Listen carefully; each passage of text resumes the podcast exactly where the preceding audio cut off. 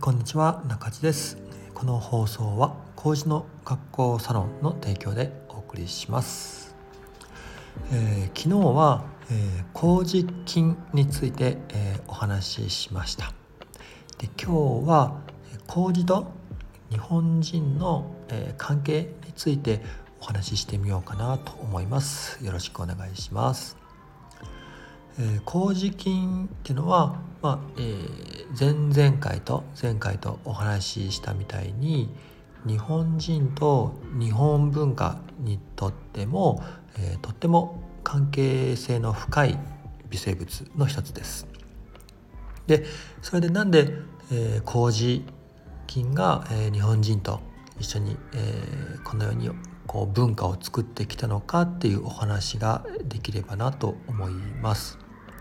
えー、麹菌に、まあ、代表されるような、えー、カビを使った食文化っていうのは世界にもたくさんあって例えばアジアでも、えー、日本以外、えー、朝鮮半島や中国や東南アジアにも、えー、カビの食文化っていうのがあります。で、えー、東アジアで同じカビ食文化でも、えー、中国や、えー、朝鮮半島や東南アジアっていうのは例えばあの毛カビって呼ばれるものや、え、クモのスカビっていう、えー、他のカビ食文化なんですよね。そして、えー、ヨーロッパの方にね、えー、行くとこの乳製品に生やした、えー、カビ食文化チーズとかですよねが、えー、広くあの文化になっています。でその中で、えー、アスペルギルス・オリゼまあ、つまり日本麹カビに、えー、特化して、えー、麹カビを中心にした食文化っていうのはやはりあの日本の、えー、文化がすごい特徴的、えー、日本独自の文化なんですよね。ではなぜ、えー、日本人と麹菌っていうのがこれだけ深い、え、関わりを持って一緒に文化を作ってきたのかっていうのをちょっと考えてみたいと思います。一つには稲作文化っていうのがありますね。え、日本人は、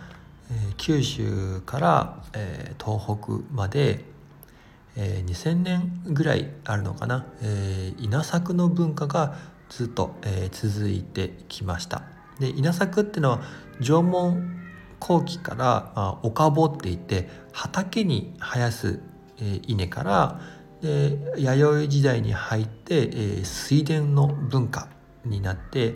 えー、それからずっと日本人っていうのはね、えー、稲を中心にした、えー、文化を築いてきました。であの主食としてもあの稲を選んでいたんですよね。でまあ、山間部やえー、日本のいろんな地域ではお米以外にも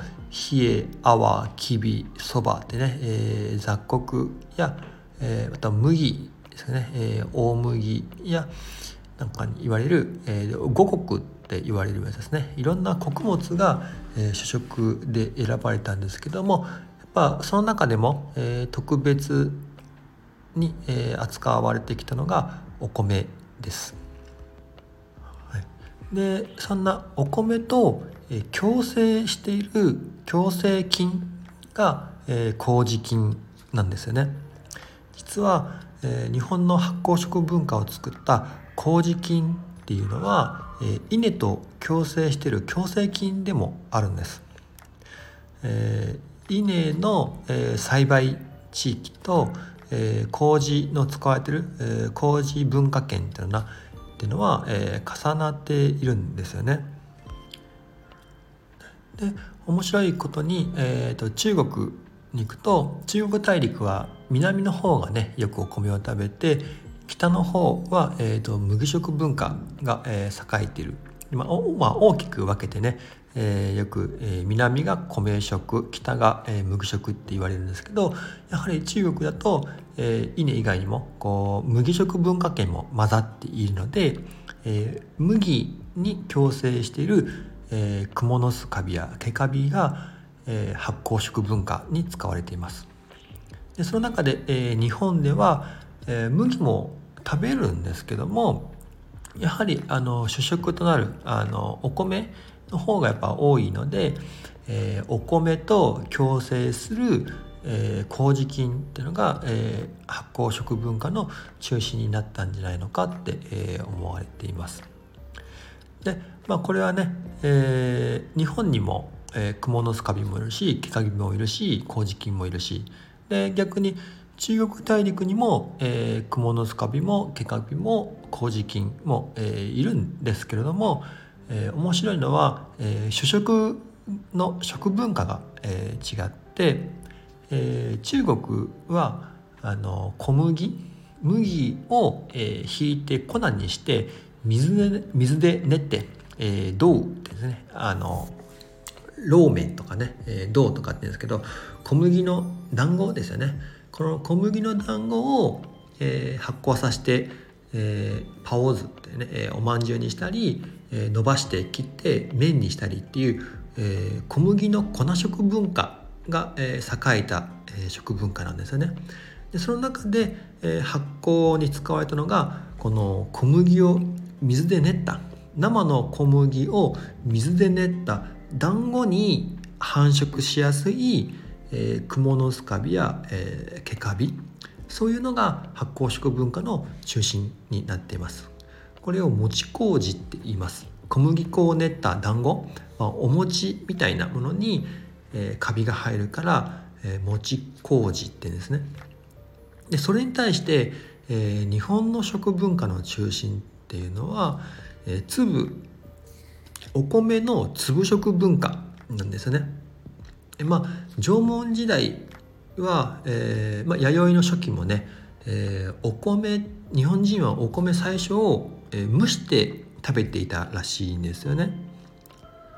でそしていつから、えー、炊いて食べるようになったのかっていうのははっきりとは分かっていないらしいんですけど、えー、縄文時代の、えー、炊飯器具である縄文土器ですね縄文土器っていうのはあの地面にこうお湯を入れるこう土器をぶこうぶっ刺してでその上にさらに土器を重ねて、えー、二重に重ねて蒸せるようになっている蒸せるような構造になっているのが、えー、縄文土器らしいですね。でそこから、えー、縄文のから、えー、弥生に移ってで弥生で水田っていうね、えー、文化が広がって、まあ、技術が広がって、えー、途中からご飯を炊いて食べるようになったんですよね。でまあどちらにしろ日本の、えー、食文化の、えー、一つの中心になったのはお米の粒食文化らしいです。で、まあ、僕らもね、えー、お米を粒で食べることの方が多いですよね。で大陸は麦の粉食文化だから麦の粉にカビ、えー、麹カビがついた。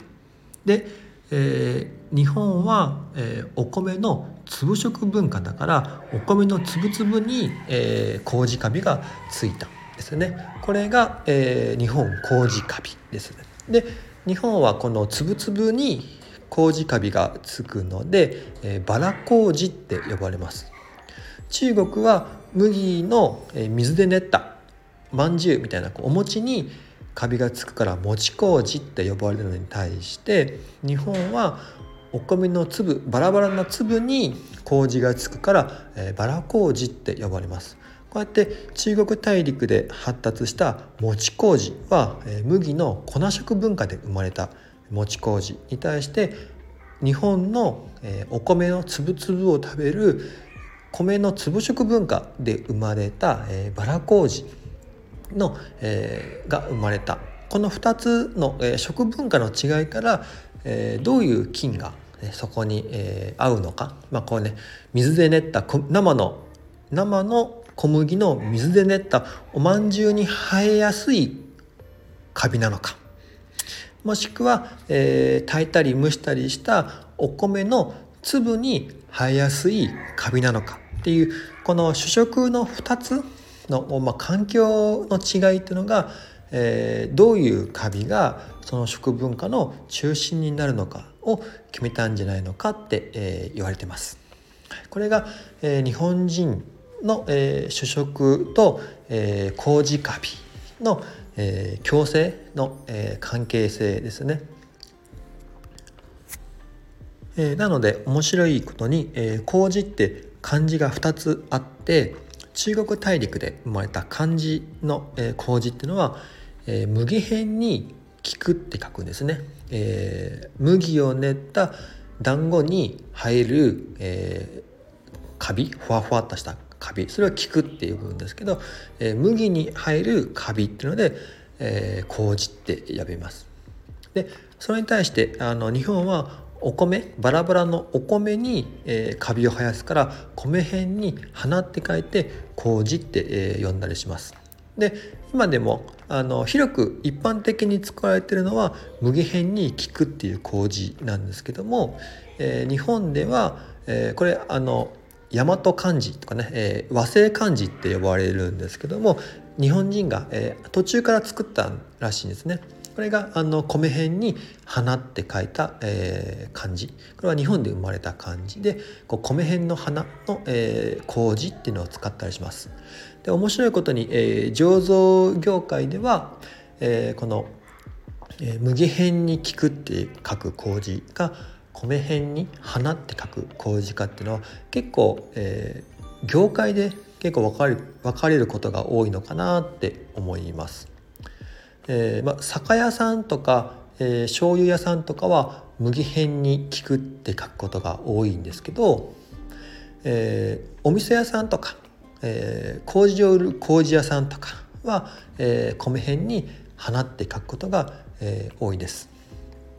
であの一応あの一般的にはあの麹の漢字は麦辺に、えー、聞くっていうのが一応麹の漢字ですよっていうふうに多分えー、国語辞典かな？なんかに辞書とかにはそれで、えー、載ってると思います。はい、今日は、えー、日本人と、えー、麹菌の、えー、関わりと、えー、麹の漢字についてお話ししてみました。もし麹作りに興味があれば麹の学校そのも覗いてみてください、えー、良い一日を。中地でした。